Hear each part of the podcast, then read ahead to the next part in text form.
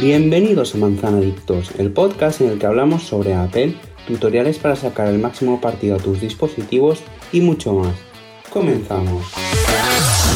Manzana Adictos. Las noticias más importantes del mundo Apple en un solo podcast. Conducido por Fran Besora.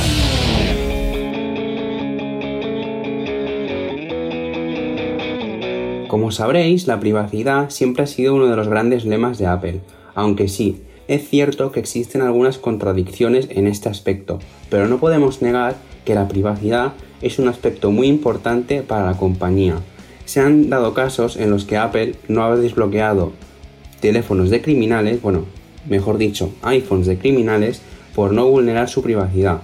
Y esto es así. Sí que es cierto, como he dicho, que existen algunas contradicciones, pero la privacidad es uno de los elementos más importantes de los dispositivos de la compañía. Esto ha quedado demostrado, por ejemplo, con la obligatoriedad, bien lo he dicho la primera, de indicar qué datos se recopilan en las apps.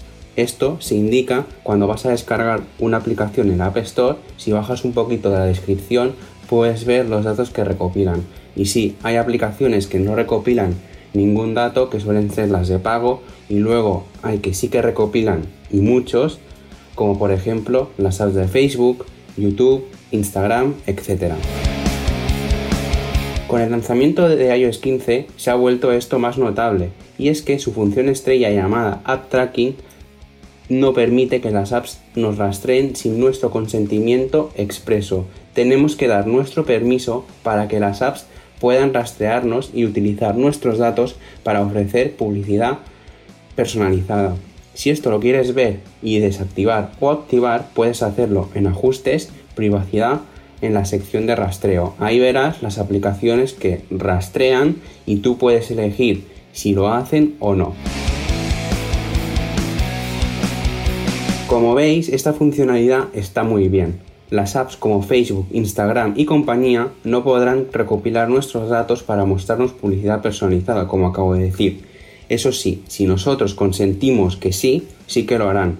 Pero App Tracking siempre nos dará a nosotros la oportunidad de elegir. Si elegimos que no, las apps no nos rastrearán de ninguna forma. Y es más, se multará a aquellas aplicaciones con una cantidad, creo que de 12 millones de dólares, y la expulsión de la App Store a las aplicaciones que ofrezcan incentivos a los usuarios para que permitan que esas aplicaciones lo rastreen.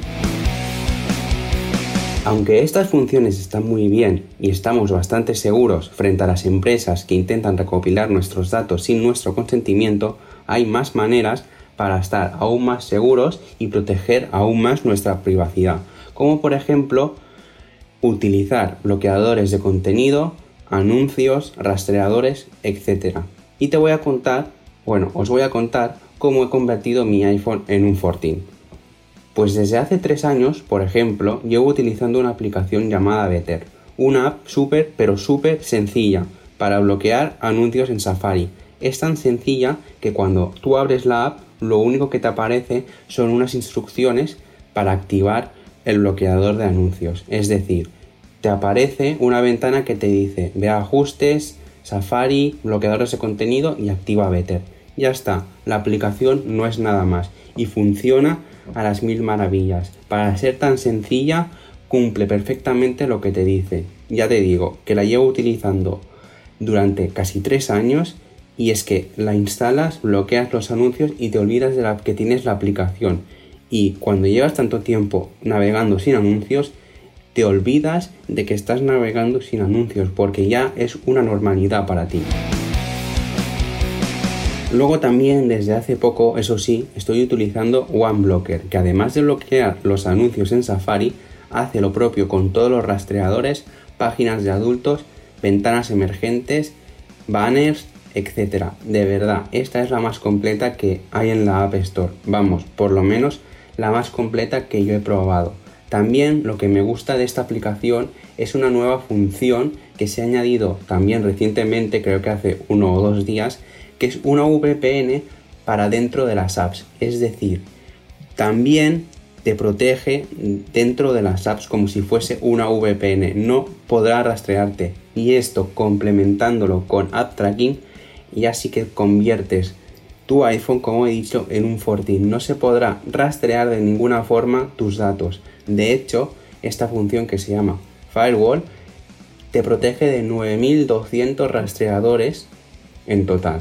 O sea, que todo esto combinado, ya te digo que tu privacidad estará a buen recaudo. Y por último, también suelo usar una VPN para navegar si me conecto a algún wifi público, porque claro, los datos no son ilimitados, sí. A veces sí que me tengo que conectar a alguna wifi pública y eso lo hago a través de una VPN para que no puedan tampoco recopilar mis datos.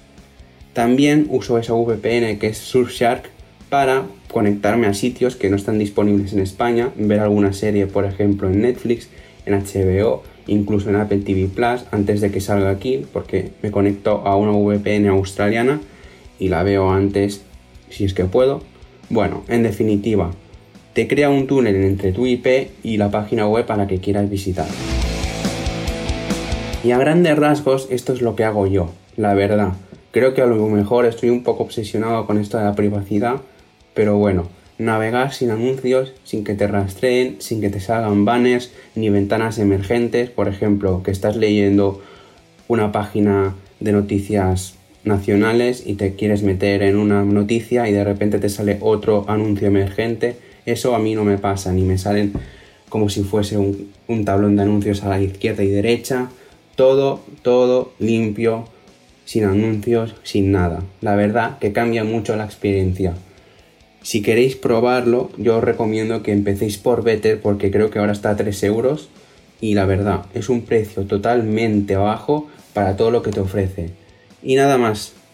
Hasta aquí el episodio de hoy. Nos vemos en el siguiente. Adiós.